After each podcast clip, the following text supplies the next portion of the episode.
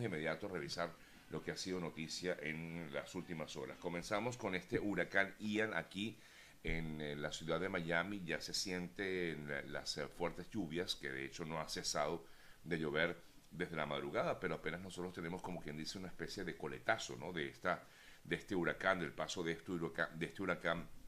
que en la, mañana de hoy, en la madrugada de este martes, eh, tocó tierra eh, como huracán de categoría 3 en eh, la localidad de em, Pinar del Río, esto es en Cuba, en el sur oeste de Cuba. Es, desde esta mañana se informó que la provincia cubana de Pinar del Río recibió pues la llegada del huracán Ian eh, con categoría 3, eh, la más reciente actualización que hizo el Centro Nacional de Huracanes, por lo menos en esta mañana, eso de las 4 y 30 de la madrugada. la más reciente información indica que este huracán ahora se dirige hacia el norte, se desconoce todavía qué tipo de daños habría causado Ian al tocar tierra en Cuba. Em, por los momentos el acercamiento amenazante del huracán hacia Florida, sobre todo a la costa oeste, eh, informa el gobernador de Santis, o por lo menos así lo advertía ayer, sobre cortes de energía, posibles evaluaciones en relación con la escasez de combustible y por ello recomendaba a la población a prepararse desde ya a lo largo de la costa oeste de Florida, los funcionarios han instado a los residentes a salir, en principio, en lugar de quedarse para proteger su propiedad. No es algo para perder el tiempo, comentaban funcionarios en la localidad de Tampa. Nuestro colega Vladimir Kislinger, quien hace vida en Tampa y está con nosotros hoy, eh, como todos los martes, nos va a dar un reporte un poco más exacto de lo que está pasando en esta zona de la bahía de Tampa. Igualmente se han eh, um, dispuesto órdenes de evacuación obligatoria por parte de condados como eh, Hillsborough y se abrieron refugios de emergencia ante la posibilidad pues, de que llegue como tal este huracán Ian hacia esta zona, repito, costa oeste de la Florida. Y cuando se emite esta declaración, significa que si no lo haces y pides ayuda, no iremos porque no vamos a poner a nuestra gente en peligro, fue el comentario del alguacil de Pinelas, Guaitieri, a la hora de hacer comentarios con respecto a esta orden de evacuación de zonas eh, bastante pobladas, por cierto, del oeste de la Florida. Así que vamos a esperar a ver qué va a pasar con esta, este paso del huracán, que ya, como decía, pues llegó, tocó tierra como categoría en categoría 3 en Cuba. Nos vamos ahora a la otra noticia del día de ayer, tiene que ver con eh, lo que fue la apertura o reapertura de la frontera colombo-venezolana, un eh, acto que se realizó allí en Cúcuta, encabezado por el mandatario colombiano Gustavo Petro. Y allí, entre otros, estuvo presente el ministro de Transporte por el lado de Venezuela y el ministro, rectifico, el gobernador del Táchira, eh, Freddy Bernal. Eh, mientras que mm, por el lado colombiano estaba, por supuesto, el presidente colombiano, algunos otros ministros, así como también el embajador de Colombia en Venezuela, Armando Benedetti, como el embajador de Venezuela en Colombia, Félix de Plasencia. Eh, Benedetti, por cierto, fue quien eh, dio información acerca de la ausencia de Nicolás Maduro en esta, en esta reunión, en esta reapertura de la frontera colombo-venezolana él eh, había indicado eh, horas antes que el em, gobierno o el régimen venezolano pues había dado a conocer que por temas de seguridad en Maduro no iba a asistir a este acto. Eh, mientras tanto, bueno, sí vimos a varios, digamos, todo movimiento em, de, de, personas, movilización de personas que es quizás lo más importante, el hecho de que por lo menos las personas que viven en esta frontera bastante caliente, en el sentido de que es una frontera que se moviliza, donde se moviliza muchísima gente, pues se pudo dar como tal la reapertura en varios eh,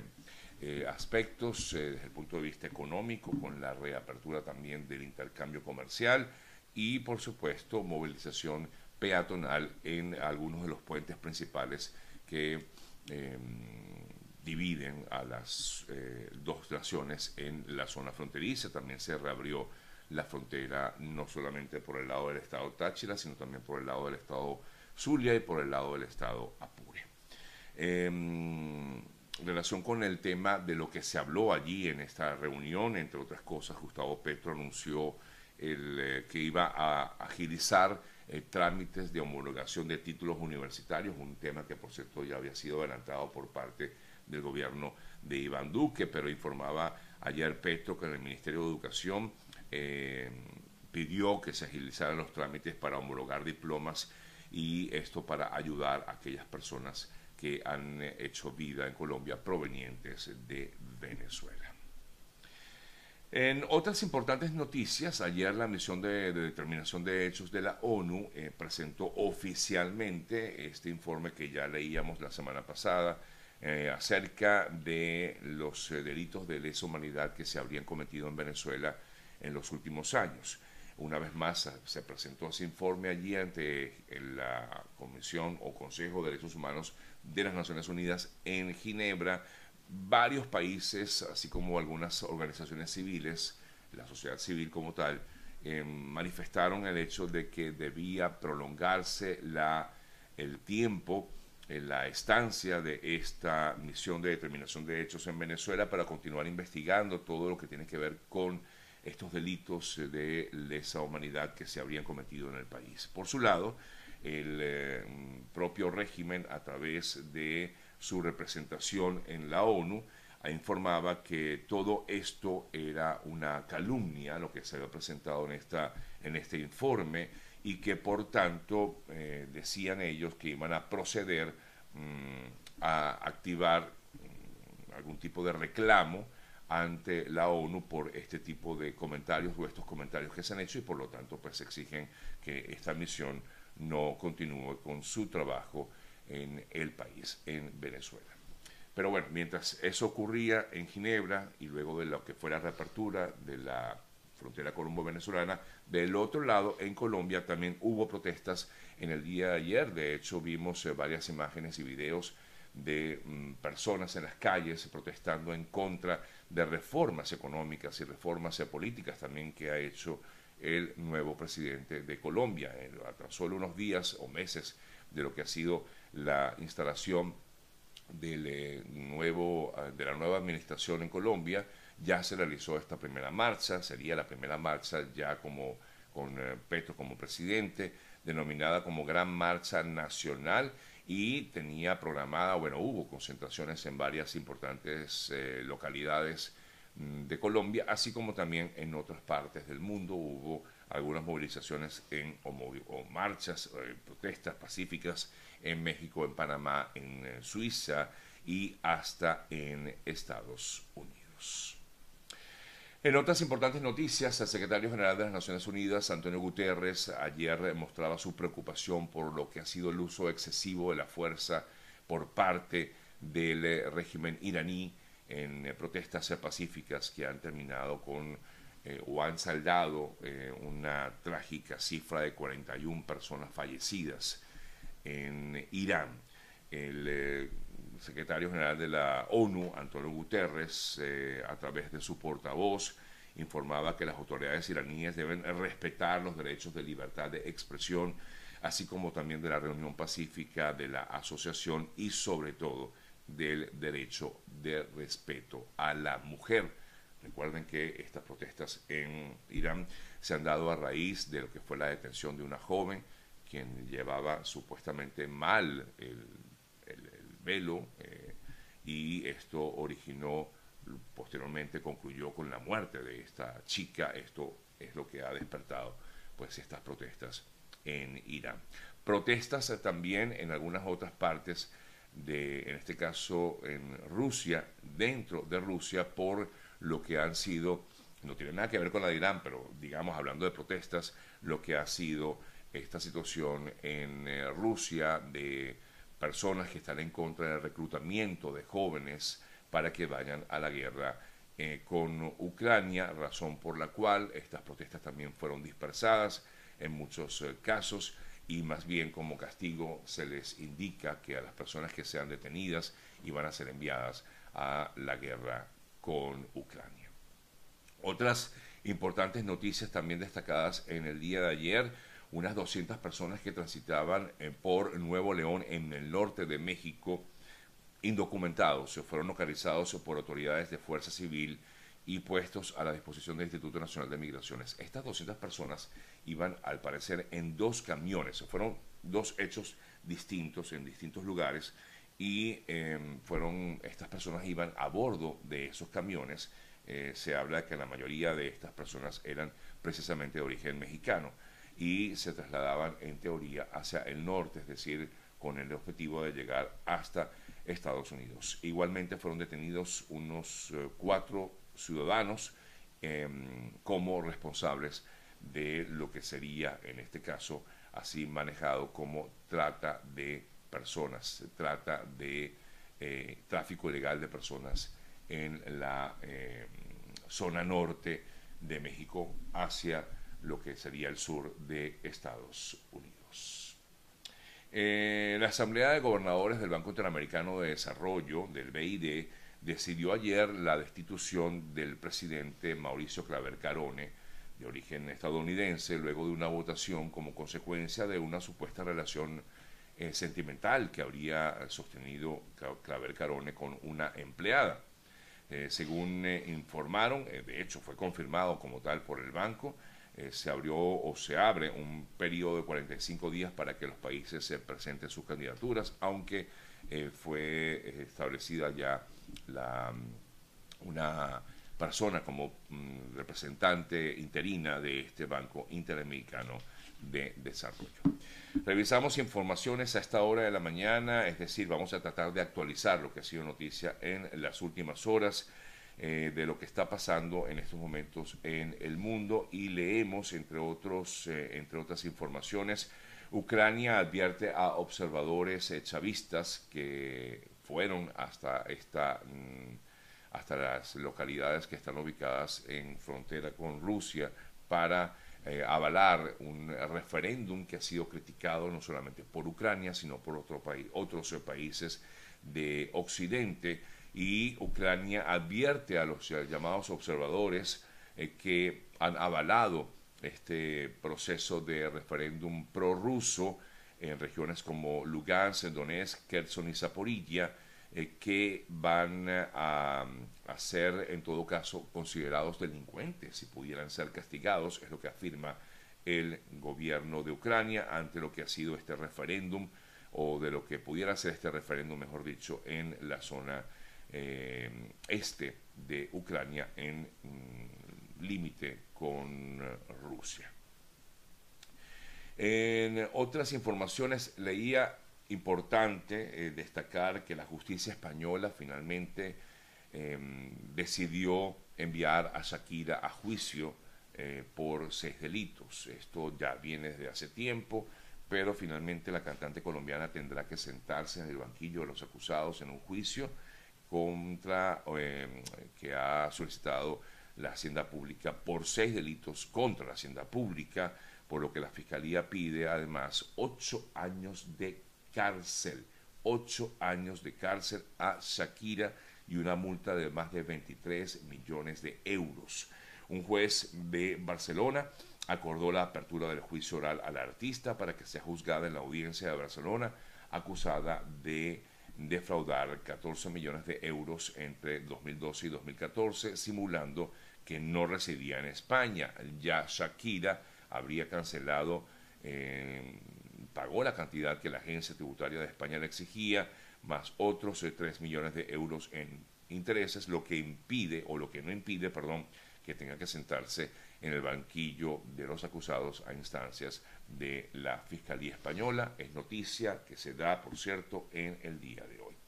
Revisamos otras noticias. Panamá tiene un grupo de venezolanos con visados europeos o fraudulentos unos 11 venezolanos, entre ellos cuatro menores de edad, fueron retenidos por inspectores de migración Panamá al comprobarse que portaban pasaportes con visas europeas fraudulentas. Luego realizar la consulta respectiva con el enlace de la Unión Europea, se confirmó que en su sistema de, de verificación no había registros de estas visas, según indica el eh, Instituto de Migración de Panamá. Las personas no fueron identificadas, pero habrían arribado a Panamá procedentes de Venezuela en conexión hacia México, justamente cuando los inspectores detectaron esta anomalía en estas 11 personas. Eh, no sabemos si forman parte de un mismo grupo familiar, pero es lo que ha informado el gobierno, o mejor dicho, el Instituto Nacional de Migración de Panamá. Seguimos revisando otras noticias para tratar de actualizar y antes de entrar en nuestra conversación que siempre tenemos con nuestro colega Vladimir Kislinger, como todos los martes, y antes de entrar en esta conversación, leemos entre otras informaciones. Eh, mm, a ver qué noticias tenemos aquí, estoy tratando de actualizar un poco la información. Eh, bueno, básicamente, digamos, lo más destacado habla de que fueron detenidas unas 2.400 personas en estas protestas que les comentaba hace rato en eh, Rusia, registradas en Rusia, en contra de lo que se ha, sido llamado como el, la recluta a los jóvenes eh, en, Rusia. En México, miles de personas ayer, al cumplirse ocho años de la desaparición de los 43 eh, estudiantes de Ayotzinapa y realizaron una movilización en, ese país. esto un poco para conmemorar lo que fue esta desaparición de estas 43 eh, personas, estos 43 jóvenes en México. Bueno, por aquí me preguntan, quiero saber cómo está Cuba. Miren, la verdad es que es poca la información que podemos recibir desde Cuba, desde Cuba directamente. Em, la verdad es que muy poco, no sabemos qué ha pasado. De hecho, esta mañana, antes de empezar el programa, traté de informarme acerca de Cuba y lo que em, tenemos, la información básica es lo que nos viene de los eh, medios de acá, de la ciudad de Miami, porque es muy poca la información que sale desde allá, tomando en cuenta también que ha habido problemas incluso con eh, electricidad y telecomunicaciones. Pero lo más reciente, y que ya lo comentaba al principio del programa, es que el huracán Ian tocó tierra en el suroeste de Cuba, eh, con fuertes lluvias e intensas lluvias, eh, fuertes vientos, quise decir, perdonen, y fuertes e intensas lluvias, pero no se informa de daños, por lo menos hasta el momento no se habla todavía de, de daños. Sabemos que también Muchas de las personas que viven en esta zona de Cuba fueron eh, evacuadas de, la zona justamente porque ya esto se veía venir. Esto básicamente en la zona de Pinar del Río, eh, donde se estima que fueron evacuados unos 50 ciudadanos y se han establecido además otros 55 centros de evacuación aunque la mayoría de las personas se ubicaron en casas de familiares y amigos lejos, bastante lejos de lo que sería el lugar por donde pasó el huracán Ian, que ahora, como ya comentaba hace rato, pues sigue al norte eh, con miras a, llegar hacia la costa oeste de la Florida. Bien, amigas, amigos, son las 8 y 8 minutos de la mañana. Nosotros hasta ahora queremos hablarles de nuestros buenos amigos de GM Envíos para todos aquellos que quieran hacer sus envíos, eh, bueno, ya viene diciembre, ya se acerca la Navidad, parece mentira, pero esto se va así. El último eh, trimestre del año, ya estamos a 27 de septiembre, nos quedan pocos días para concluir este mes y ya el último trimestre se nos va súper rápido, así que ya pensemos en esos regalos o en esos detalles de Navidad que podemos enviar a nuestros familiares que se encuentran, bien sea Venezuela o también en algunas otras localidades de América de Latina, como por ejemplo en México o en República Dominicana, en Panamá, en Colombia, en Chile o en Perú. Y les digo estos países porque son justamente a los países, o estos son los países a los que llegan nuestros amigos de GM Envíos. Contáctenos a través de su cuenta en Instagram que es arroba GM Envíos, arroba GM Envíos, o también lo pueden hacer vía telefónica al 305-930-2660. 305-930-2660 es el número telefónico de nuestros amigos de GM Envíos, el mejor aliado puerta a puerta a Venezuela y gran parte de Latinoamérica. Eh, estoy viendo, me llama la atención porque El, recordamos el ex primer ministro mm, Shinzo Abe em, murió hace un tiempo ya y justamente el día de hoy se celebró el, em, un funeral de Estado con la presencia de unas 4.000 personas. Exequias empezaron pasadas las 14 eh, horas local, o sea, a las 5 de la madrugada, por este lado del mundo, en la capital nipona, tras el traslado allí de, de la urna con las cenizas de Shinzo Abe, en una ceremonia en que terminaron varias figuras políticas en recuerdo del mandatario y donde se hicieron, mm, presentaron videos e hicieron ofrendas florales. Eh, ya hace ya un tiempo en que murió pues, el Shinzo Abe y es ahora cuando se realiza este funeral de Estado. Pero lo que destaca de estas noticias es que centenares de japoneses se manifestaron en un céntrico parque de Tokio para protestar contra el funeral de Estado al exmandatario y pedir que se frene inmediatamente el funeral. Las, los manifestantes que se reunieron en el parque de Hibiya o Hibiya antes de continuar la marcha hacia el lugar del funeral protestaron con pancartas en las que pedían que se frenara el, el funeral y criticaban la figura de Shinzo Abe como político en Japón.